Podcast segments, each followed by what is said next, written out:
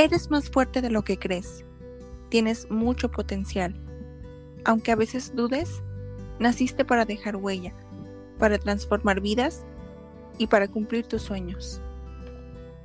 Nuestro propósito es crear una comunidad y una red de apoyo para todas esas personas que lo necesitan, de la mano de los expertos en los temas que vamos a tratar. Con este podcast queremos aprender un poco más sobre nosotras mismas y apoyar a la gente que lo quiere y lo necesita. Te invitamos a dejar huella juntas. La depresión no es un signo de debilidad se trata de una señal de que ha sido fuerte durante demasiado tiempo. Hola, ¿cómo están el día de hoy? Gracias por acompañarnos a uno de los últimos episodios de esta primera temporada de Dejando Huella entre Amigas. Les agradecemos el apoyo que todos y cada uno de ustedes nos han brindado. Sin nada más que decir, comencemos. Hola, ¿qué tal? Eh, bienvenidas y bienvenidos. El día de hoy bueno, vamos a hablar sobre la depresión. Vamos a comenzar eh, primero definiendo pues qué es la depresión. Y la depresión es un trastorno del estado de ánimo, ¿sale? Que bueno, pues implica mucho eh, lo que es la parte de la tristeza. Eh, si tuvieran oportunidad de escucharnos la sesión pasada, hablábamos acerca sobre la parte de la ansiedad, ¿sí? Y también hablábamos un poco sobre las emociones, ¿no? Y la tristeza tiene o hace referencia a esta parte de la depresión, ¿sí? Cuando la, tristeza se presenta, es persistente, ¿no? Y que se convierte ya en un sentimiento, pues es aquí donde empieza esta parte del trastorno, ¿no?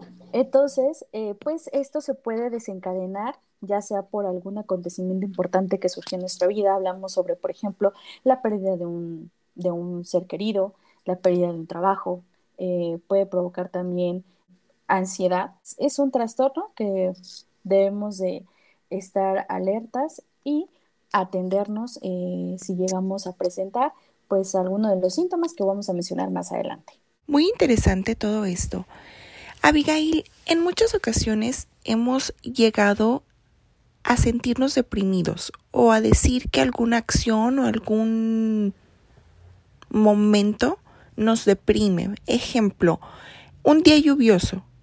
He escuchado a muchas personas que dicen que los días nublados, los días lluviosos, nos ponen deprimidos, nos deprimen alguna película, alguna película también he escuchado que dicen es que yo no veo películas románticas porque me deprimen o he escuchado algunas otras tantas personas que dicen es que hoy estoy deprimido, me deprime no salir, me deprime no salir con mis amigas. Entonces yo me pregunto, ¿en realidad eso es la depresión? Yo les decía o les mencionaba en capítulos anteriores sobre la parte de las emociones y los sentimientos. Son dos cosas muy distintas, ¿no? Una emoción eh, te puede llegar, te provoca lo que es el sentimiento, ¿no? Eh, la emoción es muy corta, a diferencia del sentimiento, que es un poco más larga, ¿no? Tiene más duración. Entonces, eh, si tenemos esta parte de la, de la tristeza y a lo mejor empezamos a dejar de hacer eh, actividades que anteriormente nos llenaban, nos, nos generaban una emoción, un sentimiento y dejamos de hacerlas, pues es aquí donde pues tenemos que eh, este, buscar como eh, esta ayuda, ¿no? Entonces, sí es muy importante. Abigail, ¿y cómo nos damos cuenta o cuáles son los primeros síntomas de la depresión? ¿Cómo nos damos cuenta que estamos comenzando a tener depresión? Uno de los síntomas o señales que podemos eh, tener como esta parte de depresión, lo que yo mencionaba, ¿no? El estado de ánimo. Puede ser que yo sea una persona muy alegre y de repente eh, vaya bajando ese estado de ánimo. Eh, otro punto, pues, eh, que mencionaba también, pues, es el interés. Cuando pierdes el interés por actividades que, que antes tú disfrutabas, ¿no? Y que de repente pues ya no, ya no te satisfacen, ya es como de, pues no, ya no quiero, ¿no? Lo que ahorita tú mencionabas, de no quiero ver la película, a lo mejor cuando antes eh, salía de mi trabajo para correr llegar a ver una película, una serie, ¿no? Eh, también otro punto, bueno, otro síntoma, pues puede ser esta parte de los cambios del apetito, ¿no? Puede ser que a lo mejor eh, yo quiera comer más de lo normal, ¿sí? O viceversa, ¿no? Dejar de comer eh, porque pues realmente no me causa, no me sacia nada. Otro punto importante, bueno, otro síntoma, pues puede ser esto de, pues, dormir demasiado, ¿no? O muy poco, ¿sí? Entonces, vienen, pues sí son algunos síntomas que a veces eh, podemos confundirlos, ¿no? Yo, eh, la verdad es que preparaba mucho este tema. ¿Por qué? Porque, pues, eh, anteriormente, pues, vimos lo que había sido la ansiedad. ¿No? Y, pues alguno, por ejemplo, también un síntoma que puede ser de la depresión, pues es la agitación, la inquietud, la falta de aire, la fatiga, ¿no? Y a lo mejor podemos eh, ahí confundirlos un poco. Pero ojo, si esto vuelve a reiterarles, si vuelve a presentarse o persiste durante más de dos o tres semanas, pues es aquí donde debemos de acudir con un especialista.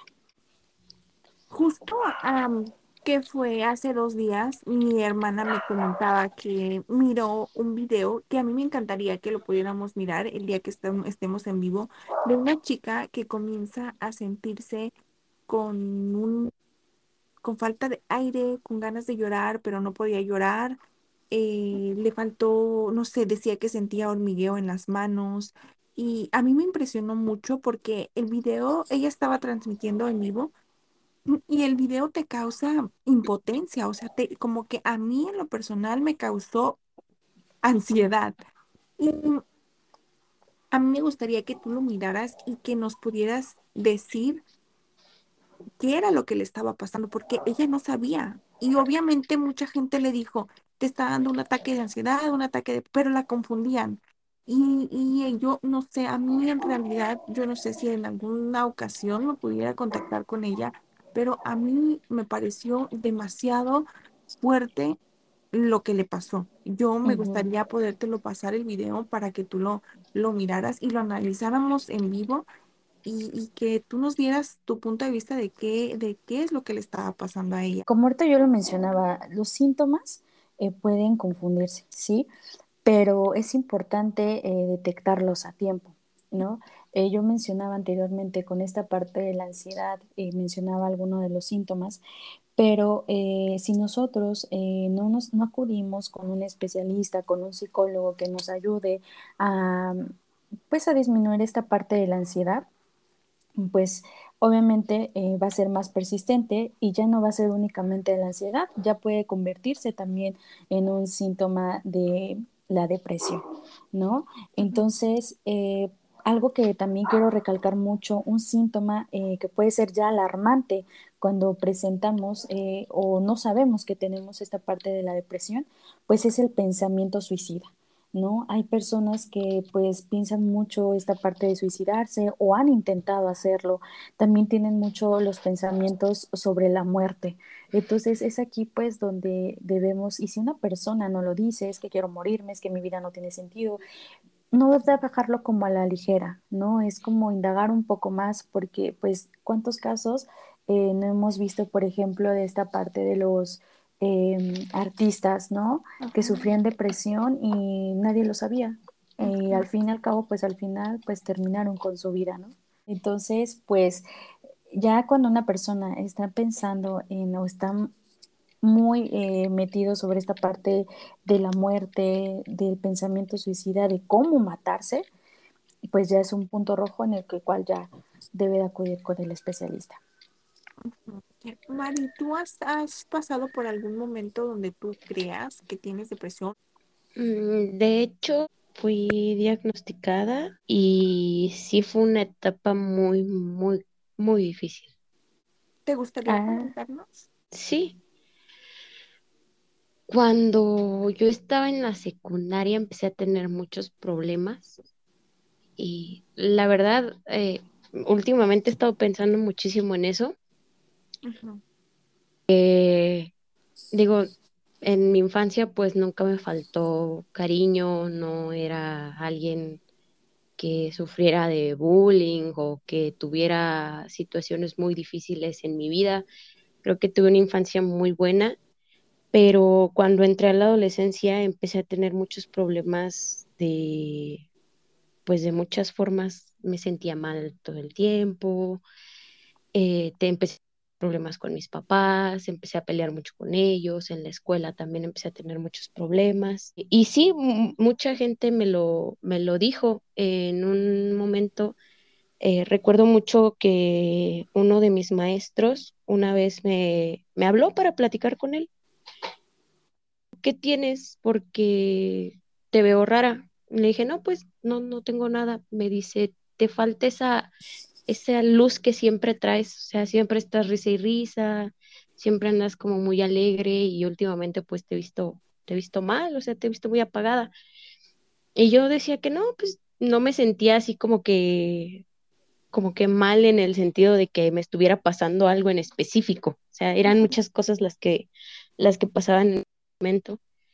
Y sí, empecé a, tener muchos, muchos problemas, eh, tanto en mi desempeño escolar como pues en mi casa, peleas y así. Y llegó un momento en el que pues sí, empecé a, hacerme daño, empecé a, a tener pues esos pensamientos feos. En una ocasión intenté pues asfixiarme. Eh, bueno, muchas ocasiones llegué a lastimarme, a cortarme, y cosas por ese estilo. Entonces, pues fue cuando mis papás dijeron, no, aquí ya las cosas están, están mal, ya no es, esto ya no es normal. Y pues fue cuando me empezaron a llevar con, con una psicóloga para ver qué era lo que estaba pasando. Eh, pues, tuve un desfile de psicólogos, incluso mi mamá me quiso ayudar llevándome a la iglesia por el lado espiritual, era como más espiritual ella. Y este, y la verdad, pues sí llegó un momento en el que eso me ayudó bastante. Eh, pero pues hasta la fecha hay momentos en los que yo le digo que me da el bajón. Y son días en los que quiero dormir todo el día, hay veces que no puedo dormir por las noches, pues me siento, me siento como sola, o sea, puedo estar con mi familia, puedo estar con mis amigos, salir y todo, pero por dentro sí siento así como que un vacío. Y pues eso es un poquito de, lo que yo he experimentado con, con esto. Abigail, si, si Mari fuera tu paciente, ya contándote ella esto, ¿qué, le dirías tú? Mm, yo creo que de inicio eh, partiríamos en esta parte de qué te llevó a hacerte daño, ¿sabes? Eh, hay veces, o sea, tú mencionabas que de repente tuviste un cambio, ¿no? Y las personas lo notaban. ¿Qué fue lo que desencadenó eso? A lo mejor hubo una situación y siempre presentamos situaciones, situaciones que a veces nos afectan y, la, pues esto que hacemos pues a veces son mecanismo de defensa, ¿no? El tratar de, cambiar ciertas cosas para poder eh, pues evitar, ¿no? Eh, que pues nos dañen o pues sí, o que nos hagan algún daño, ¿no? Entonces yo creo que a lo mejor me regresaría un poco más atrás sobre qué pasó al que tú generaras ese cambio, porque algo que es importante yo creo mencionar, mm, las mujeres, o sea, nosotros como mujeres eh, somos em, casi dos veces más común que se presente la depresión, ¿no? Más que los hombres. Entonces, eh, por ejemplo, ahorita tú me mencionabas que te enojabas, ¿no? Un síntoma pues es la irritabilidad. Anteriormente también nos dijiste que te habían diagnosticado con ansiedad, ¿no? También tenemos estos partes del cambio de humor, ¿no? La parte de la fatiga, ¿no? Algo que también mencionabas era la preocupación. Entonces, eh, pues puede ser que sea un espectro de la parte del trastorno depresivo, no puede ser totalmente. Algunas personas pueden tener ciertos rasgos, pero realmente a lo mejor no son depresivos. Ahorita vamos a hablar un poco sobre eh, los tipos de depresión y qué es lo que conlleva cada uno de ellos. Pero yo creo que yo si fuera tu psicóloga, sí desencadenaría desde antes qué fue lo que pasó, eh, qué te hizo cambiar digo, nadie cambia así de la noche a la mañana, ¿no? Entonces, es desde ahí, ¿no? Ver qué situación, qué fue lo que pasó y de ahí, pues, irlo trabajando, ¿no? Ante, por ejemplo, ¿eras un adolescente? Sí, tenía, pues tenía 12 años, más o menos 13, cuando empecé con todo eso. Una pre, ¿no? Ajá. Entonces, pues igual, a veces no sé si escuchan que dicen, es que la adolescencia, o va a entrar a la adolescencia, y o está en esto, está en la edad de la punzada. Realmente, pues sí, es un poco complicado porque es donde estamos, eh, o el, adolescente está buscando esta parte de sus gustos, sus preferencias, hacia dónde dirigirse, si va bien, si va mal, ¿no? Entonces, pues yo creo que yo partiría de esa, de esa parte. Tú, Mari, tú, tú, tú más o menos tienes una idea de qué fue el cambio, porque uno analiza, tú analizando ya ahorita que tienes pues más edad, tú dices, creo que fue esto o algo así. Pues mire, tengo muy, muy, muy, muy marcado un momento que la verdad sí me hizo sentir muy mal. Eh, no sé, quisiera, quisiera en serio pensar que no, eh, que no pudo haber sido eso, pero sí fue un momento muy, muy difícil para mí.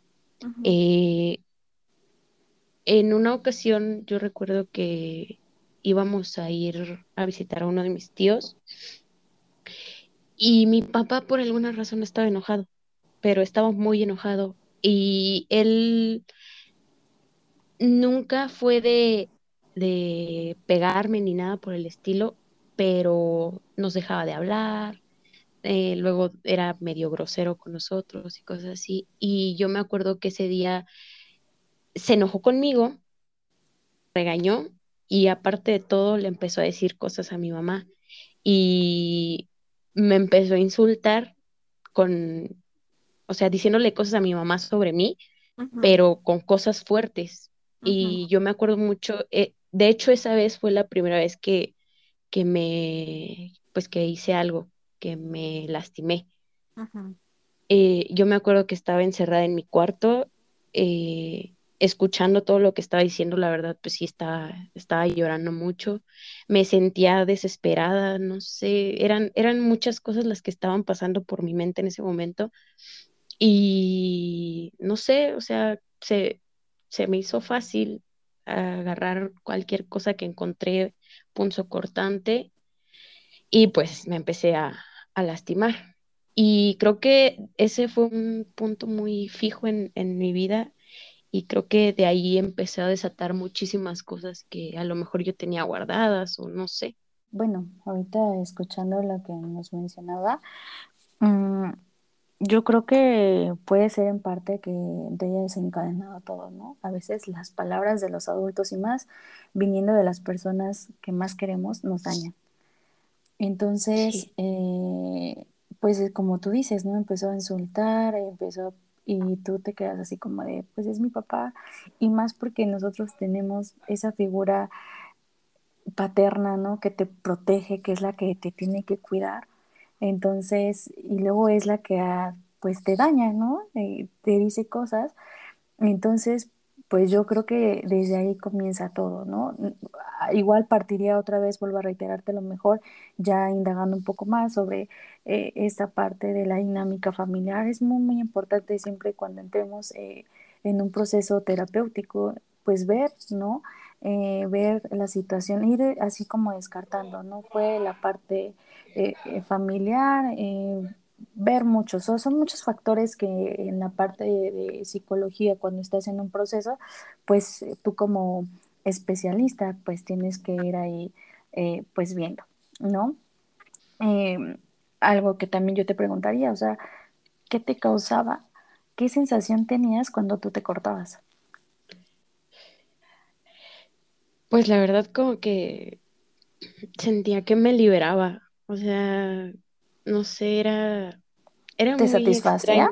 O sea, esa parte era como de, sentía un, un dolor. digamos que hacía, hacía menos lo que estaba sintiendo, eh, ajá, emocionalmente, y me resultaba pues sí liberador. O sea, claro. que sacar todo eso que traía, poder llorar, digamos, por alguna razón lógica.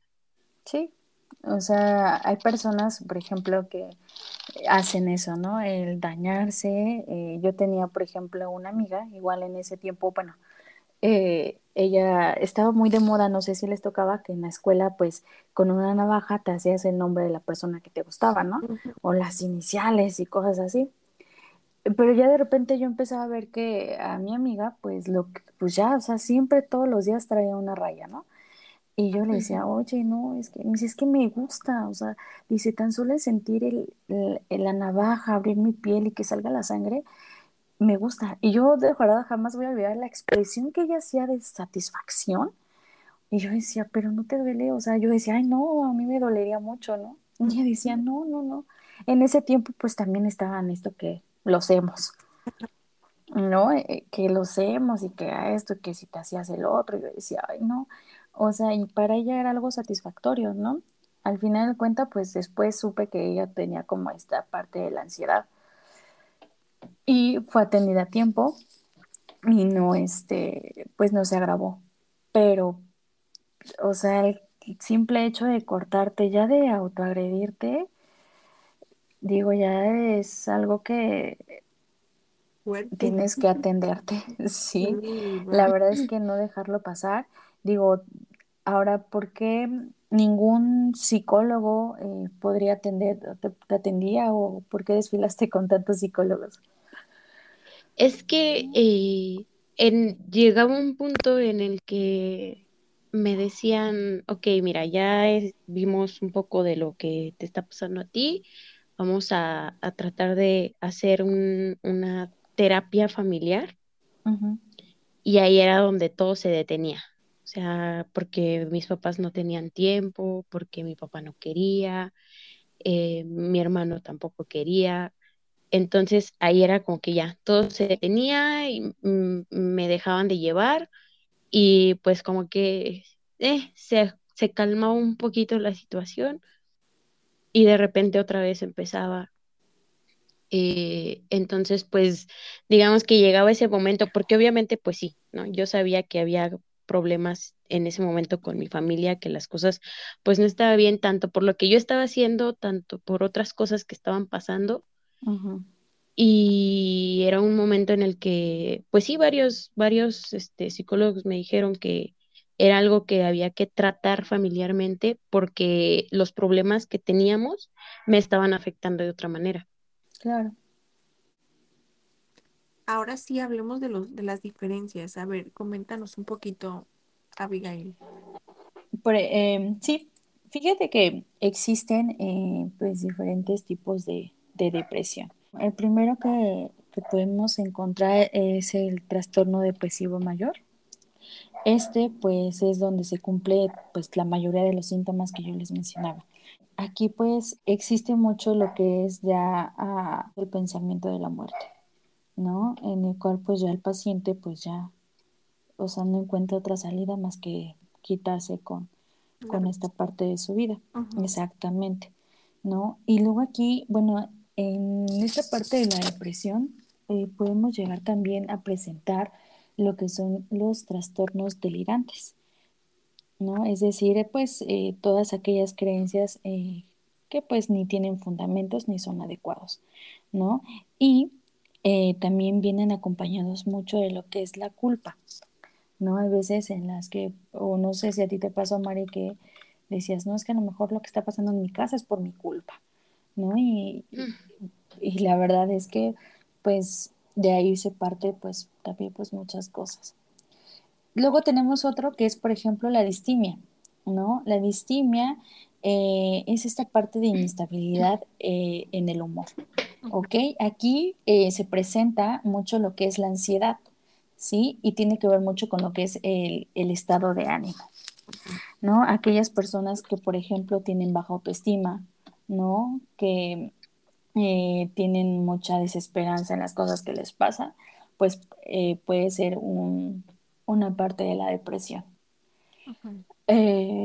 Por otro punto, bueno, pues tenemos lo que es el, trastorno de ansioso depresivo, ¿sí? Que es una mezcla, por ejemplo, entre la depresión y la ansiedad, por eso yo les mencionaba ahorita, ¿no? Van, no son lo mismo, pero pues van ligadas, ¿no? Una a la otra, si no te atiendes a la ansiedad, pues llegar a tener. Esta llegar a, tener o presentar algún cuadro depresivo. ¿no? Sí. Y hay otro que es, por ejemplo, de depresión atípica. Esta, pues, es mucho eh, o es gran parte de la reactividad del estado de ánimo a las situaciones eh, que se nos vayan presentando, ¿sí? Entonces, aquí, por ejemplo, eh, puede ser esto del aumento del apetito. No, o sea, a lo mejor yo no consumía tantos alimentos y de repente empecé a hacerlo. ¿No? Entonces es aquí donde viene. También está un poco ligada con algunos síntomas de la ansiedad. Y tenemos otro que es, por ejemplo, ¿no? a veces que mencionamos, es que esa persona es bipolar, ¿no? El trastorno bipolar. Pero este trastorno, eh, pues altera, ¿no? Eh, por las funciones eh, mentales que tienen las personas, acelerando pues lo que es el pensamiento, la, hiperactividad, ¿no? Entonces, así cuando las personas tienen drásticamente todos los cambios de ánimo. Ajá. Y otro que es el trastorno afectivo estacional. Este pues está un poco más relacionado por los cambios estacionales que se pueden generar, ¿no? Por ejemplo, el otoño, el invierno, la primavera, y hay personas que pues les genera un cambio. ¿Cuál cambio? Que no puedan dormir a lo mejor, ¿no? Que tengan la somnolencia, que este, a lo mejor eh, este síntoma eh, les lleve también a lo que es a la pérdida de los apetitos o al, contrario, ¿no? Aumentar a meter carbohidratos, etcétera, ¿no? Y aquí algo muy importante, en esta parte del trastorno efectivo eh, estacional se presenta mucho lo que es la fatiga. ¿no? Eso se queda, no tengo ganas, no, es que, o están de repente pues así como muy, muy, cansados. Y eh, por último tenemos lo que es la ciclotimia. Este es un poco más ligero, más ligero a comparación de los otros. Eh, se presentan sí cambios frecuentes del estado de ánimo, pero eh, va cambiando, o sea, no son tan persistentes. ¿no? O sea, como que va variando los días, a lo mejor por X motivo, hoy me levanté enojado, ¿no? Lo que mencionaban ese ratito, o ver a tal persona me genera irritabilidad, ¿no? Eh, es difícil esta parte, ¿no? De tener o generar esta estabilidad eh, en los cambios eh, que tiene, pero pues esa es la ciclotimia. Entonces, son más o menos estos tipos de síntomas o van ligados cada uno. ¿no? Entonces sí es muy importante que nosotros, eh, cuando realmente veamos que esta parte de la tristeza, la falta del interés, que tenga irritabilidad, que me sienta así como de no, ya no puedo, pues acudamos con un especialista, ¿no? Antes de, de hacer otra cosa que pues a lo mejor nos podemos después arrepentir. Fíjate que yo siempre he dicho que mm, esto, o sea, yo sabía que esto de, de tener a una psicóloga, a una nutrióloga, nos iba a ayudar a nosotros a, mm, a profundizar, a ver qué en realidad tenemos, qué sí, qué no, eh, con la nutrióloga, qué tan constantes somos y todo esto. Y ahorita hablando contigo y escuchando todo lo que tú estás comentando, me doy cuenta que en ocasiones sí, o sea, yo he llegado a sentir esas cosas, yo he llegado a sentir, o sea, llego a la casa y las cortinas están cerradas y me quiero quedar así. Y me siento y agarro una cobijita y estoy acostada. En algún momento me, me dan ganas de llorar, y, pero no sé por qué, digo yo, pero ¿por qué? O sea, tengo todo, tengo mi casa, tengo mis hijos, tengo mi familia, ¿Por qué? ¿Por qué me siento así? ¿Por qué no tengo ganas de levantarme si, si tengo tantas cosas que hacer y no me quiero, no me quiero levantar, no quiero hacer algo? Pero ahí la pregunta, y vuelvo a repetir, o sea, ¿por qué? ¿Por qué me siento así? ¿Por qué no tengo ganas? ¿Por qué siento como que no vale la pena cualquier cosa que yo haga? Como que al final no es suficiente, como que cualquier, o sea, como que estoy muy, muy básica o como que todo lo que yo estoy haciendo es, es simplemente porque lo tengo que hacer y porque, ay, no sé, como que no, no, no es suficiente lo que hago. Fíjate que hay muchas cosas, hay muchas causas, ¿no? La verdad es que em, Ah, no te puedo decir como a ciencia cierta eh, una causa en específico, pero, por ejemplo, em, la depresión es algo genético, ¿no? Una característica genética que, pues, si mi mamá lo sufrió, me lo puede heredar, ¿no? Eh, esa es, un, es una causa.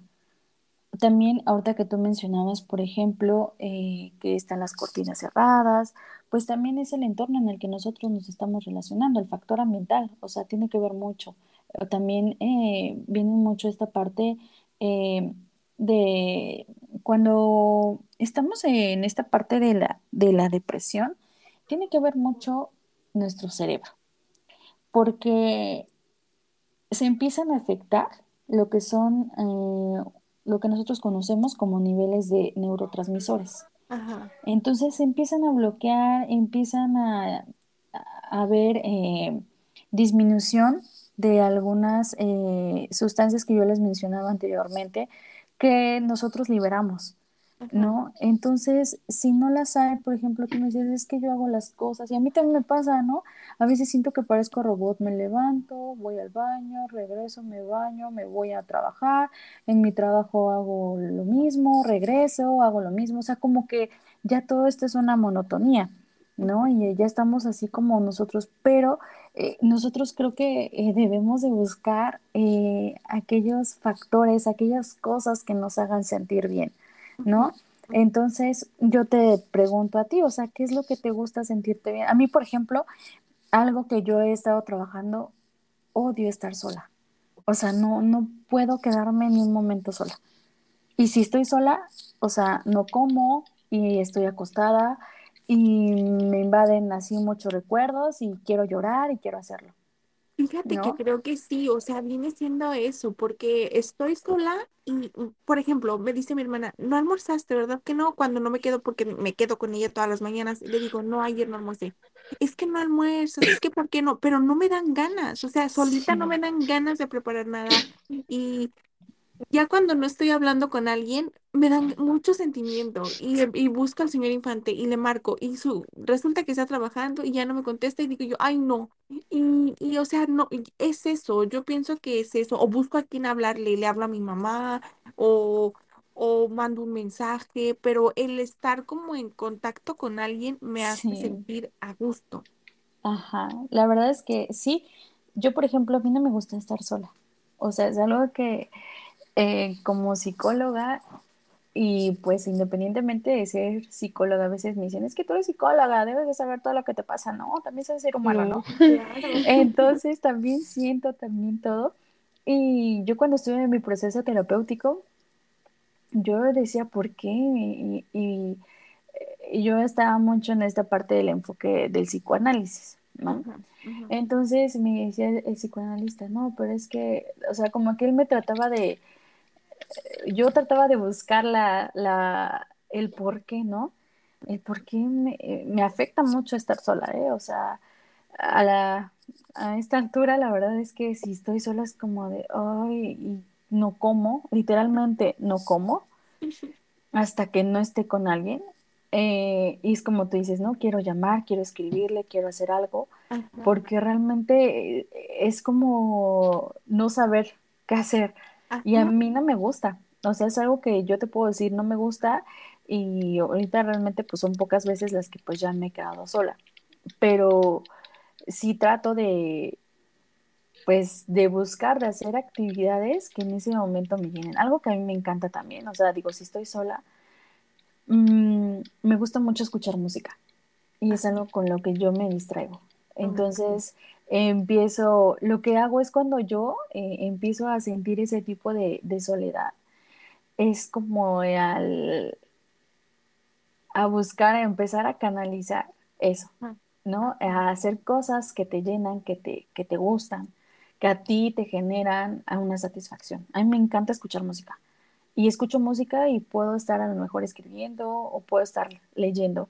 Y es algo en la que pues a mí me relaja, o sea, eso que yo estoy sintiendo, pues lo estoy canalizando y eso es muy importante, siempre tratar de canalizar eh, las, eh, las emociones, los sentimientos o esta parte de las situaciones para que disminuyan, ¿no?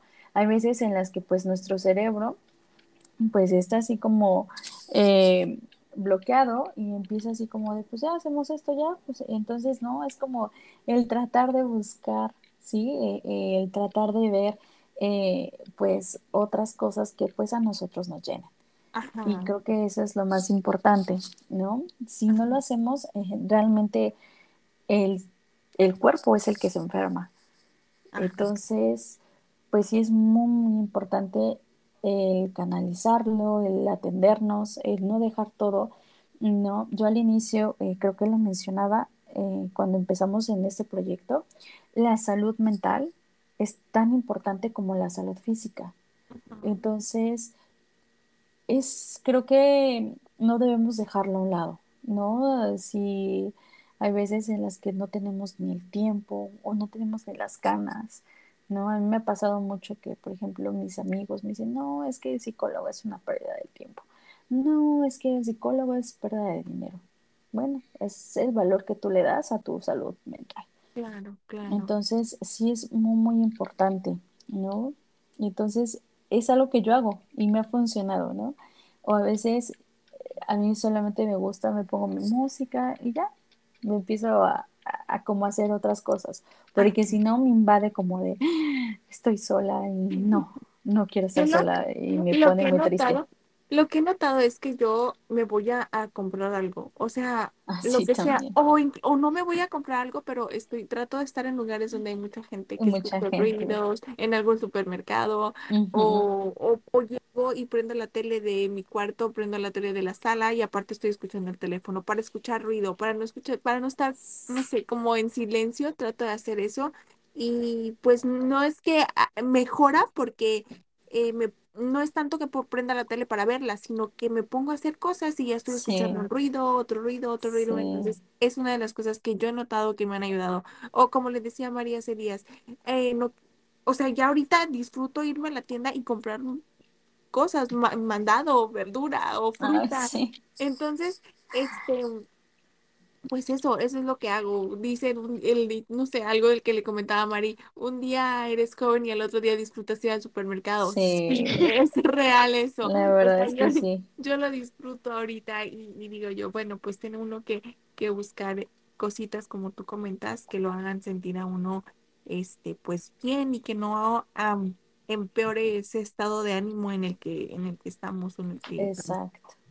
Ya si vemos que son persistentes ya acudimos porque... Acudimos, sí. Sí, no, digo, cada quien eh, pues sí le da como este valor a la parte emocional, ¿no? A la parte psicológica. Entonces, pues no hay que dejarlo de lado. Yo creo que ahorita es uno de los factores más importantes.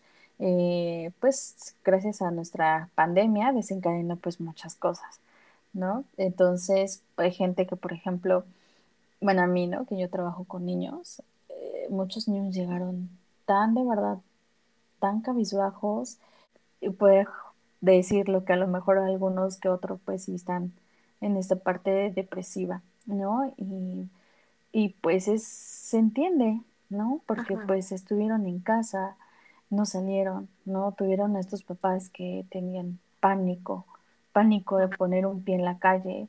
Tuve un niño que literalmente un año y medio no asomó ni la nariz a la ventana ¿no? Ay, no. Entonces, o sea, imagínense si para nosotros, eh, como adultos, lo que también le estamos transmitiendo pues a los niños, ¿no? Entonces, sí es muy, muy importante el, tratar de acudir. Es lo que yo les digo, si tienen algún síntoma, o a veces no es sentirse mal, ¿eh? A veces ir al psicólogo. Yo tenía también un amigo que decía, es que yo yo me siento bien y todo, pero necesito que alguien me escuche. Y va al psicólogo, o sea, es una persona que va al psicólogo y paga a su psicólogo y él es feliz. No, el que vaya que te escuche y, él me dice, es que no, mi psicólogo, o a veces me dice, es que mi psicólogo me dejó esta, está bien, y yo, pues esto es psicólogo, o sea, yo no voy a intermeterme, digo, cada uno, eh, pues hay muchas ramas de la psicología, ¿no? Muchas, eh, este... Técnicas. Mm, no son técnicas, pero eh, se me fue la palabra. Eh, si ahorita me acuerdo, se la digo.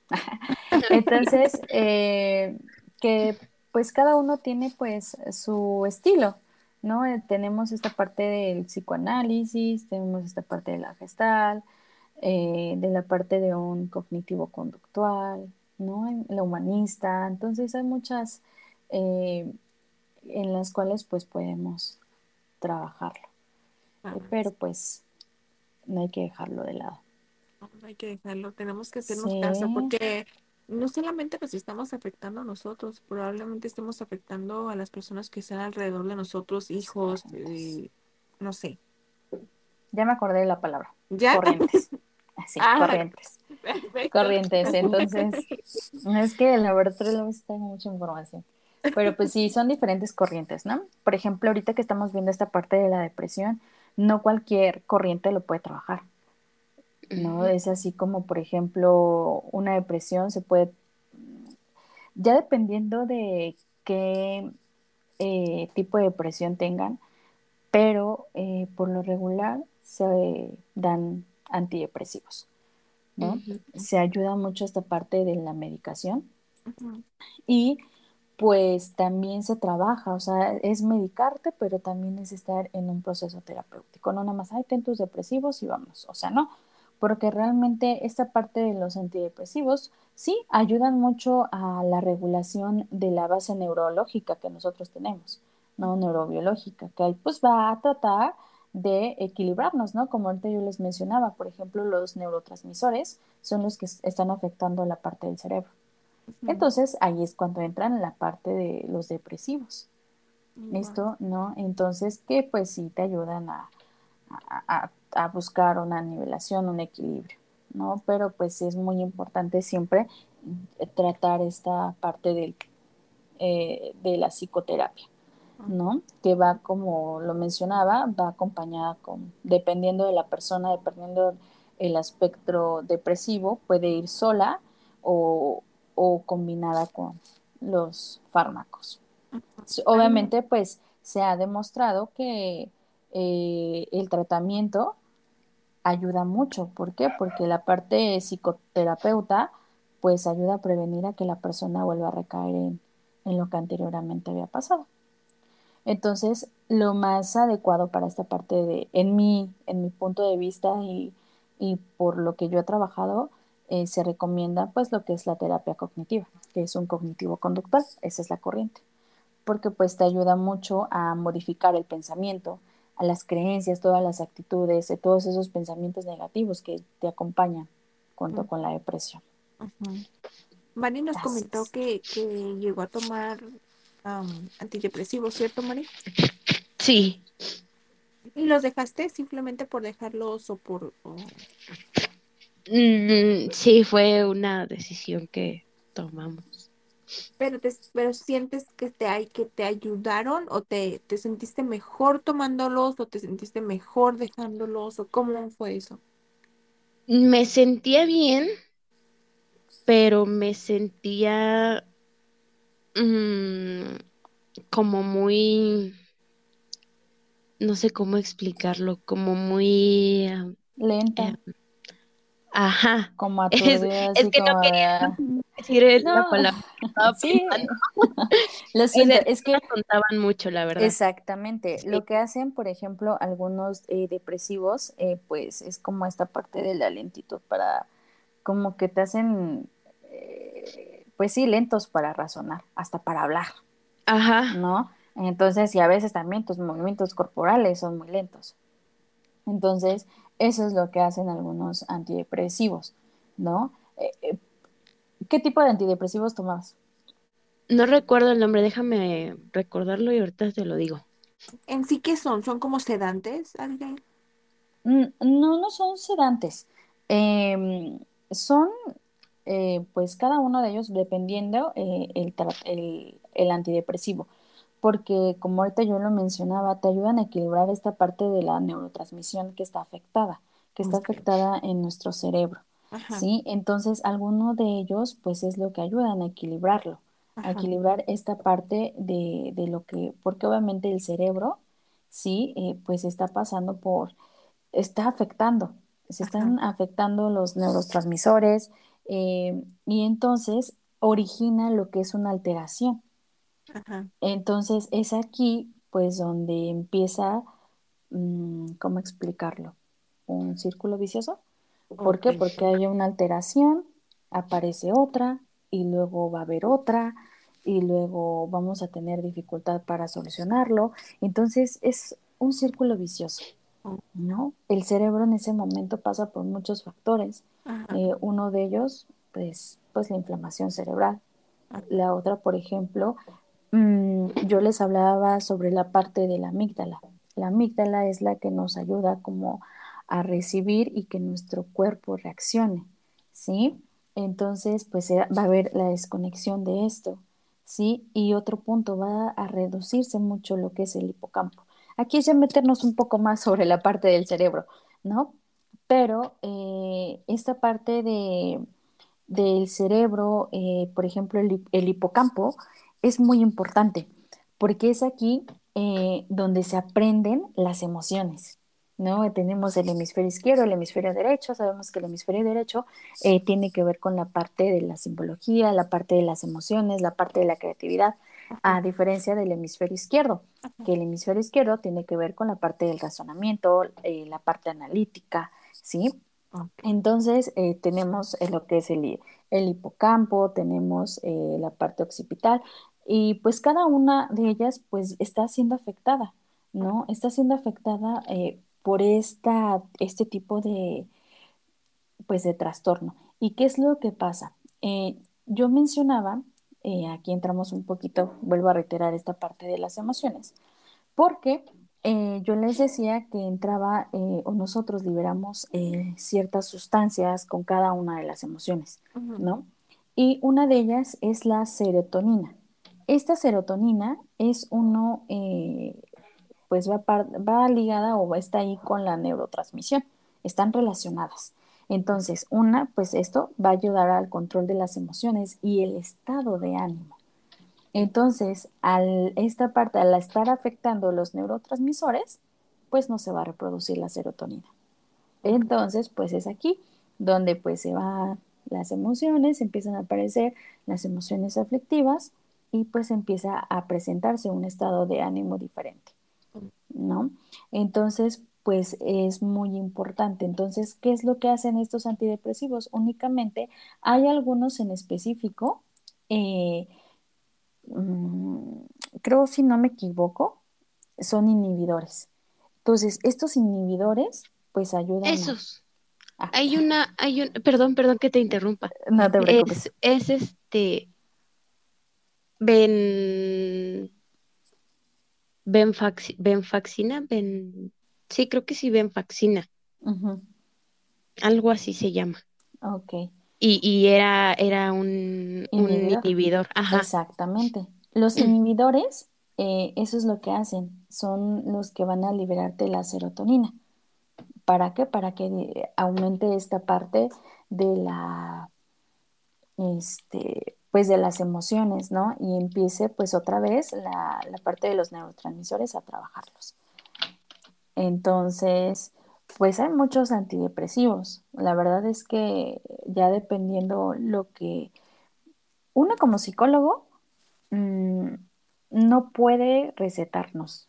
O sea, yo como psicóloga no puedo recetar. ¿no? Los únicos que dan receta y que medican son los psiquiatras. Los psiquiatras, sí. Entonces, el psiquiatra es el que te va a, mencionar, te va a decir, y eso es lo que va, ya dependiendo de lo que él vea, pues te va a, a medicar, te va a dar estos fármacos, ¿no? También es que eh, es muy extenso esta parte de, por ejemplo, del tratamiento que puedes llevarlo, pero mm, así por encima, pues sí, son los inhibidores los que te llevan a, a liberar esta parte de la serotonina. Y pues regularmente son los que más ocupan. Porque hay otro, pero no recuerdo muy bien, eh, que forma pues sí como parte de los antidepresivos, eh, pero estos ayudan un poco más al estado de ánimo. Ayudan a estabilizar como el ánimo y pues previenen, por ejemplo, las recaídas. Esto funciona más, por ejemplo, en las personas bipolares pero no recuerdo muy bien el nombre. La verdad es que no estoy muy adentrada con esta parte de los fármacos. Pero, pues eso es lo que como tratamiento, pues se les puede dar a las personas, ¿no? Acompañado de lo que yo les mencionaba, la parte de los, de los fármacos y la psicoterapia. ¿Cómo podríamos ayudar a una persona que, que sabemos? Porque yo he llegado a escuchar personas cercanas que, que me han dicho, tengo depresión, estoy entrando en depresión o me siento así por muchos temas. Un ejemplo que voy a poner es un cuñado y, y, te voy a decir algo, Abigail. Yo no supe cómo ayudarlo, yo no supe qué decirle, yo no supe qué hacer y creo que nadie de las personas que estuvimos alrededor de, de él pudimos ayudarle. Él estaba pasando por un momento eh, fuerte con uno de sus hijos, con mi hermana, estaban teniendo muchísimos problemas y se miró muchísimo. Él estaba súper delgado, cambió su aspecto, entonces él dijo que él tenía depresión. Y en ese momento nadie lo ayudó. Yo no, no supe qué decir, no supe qué hacer. ¿Cómo podemos ayudar a una persona que ya nos está diciendo que, está, que tiene depresión? La mejor forma en la que puedes ayudarlo es llevándolo con un especialista, porque realmente eh, las personas que no tienen los conocimientos, ¿no? A lo mejor eh, y no tener como las palabras apropiadas, porque hay veces en las que pues sí te quedas como en, en shock porque no sabes ni qué hacer, ¿no? Lo que ahorita mencionabas. Entonces, eh, yo creo que si la persona te está diciendo que tiene depresión, te está pidiendo a gritos ayuda. Y tú empiezas a notarlo, pues decirle, ¿por qué no acudes eh, con un especialista o acércate a alguien que conozca de esas cosas? ¿no? Yo creo que es lo mejor que podemos hacer porque pues la verdad es que no es un, un, una, un tema en el cual pues nosotros que por más que queremos ayudarlo, no tenemos pues ni las bases. No imagínate, vuelvo a mencionar el caso de Mari, que ella decía, es que fui con tantos psicólogos y ya mi mamá llegó en un momento en el que me llevó.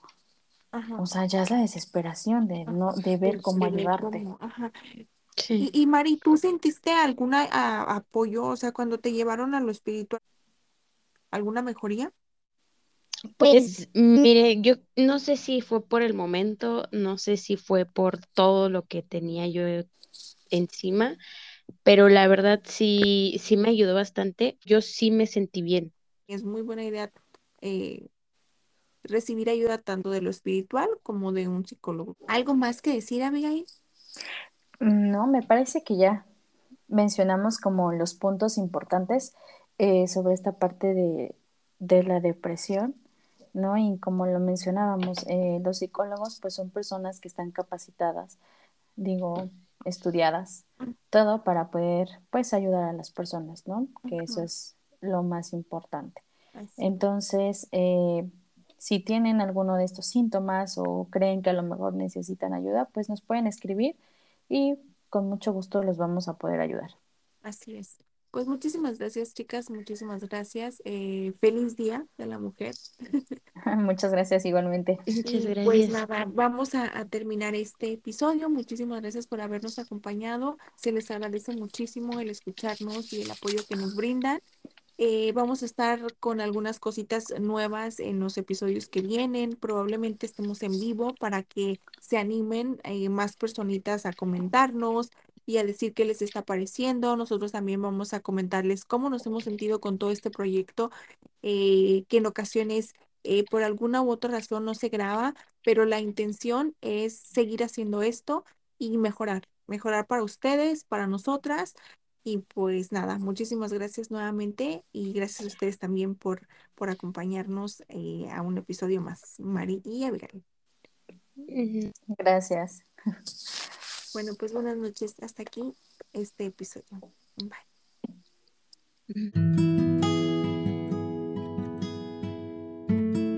Muchas gracias por acompañarnos. Recuerda que puedes escucharnos los lunes, miércoles y viernes y contactarnos en redes sociales. No olvides que tú eres quien decide qué huella quieres dejar en las personas que te rodean y en las cosas que haces.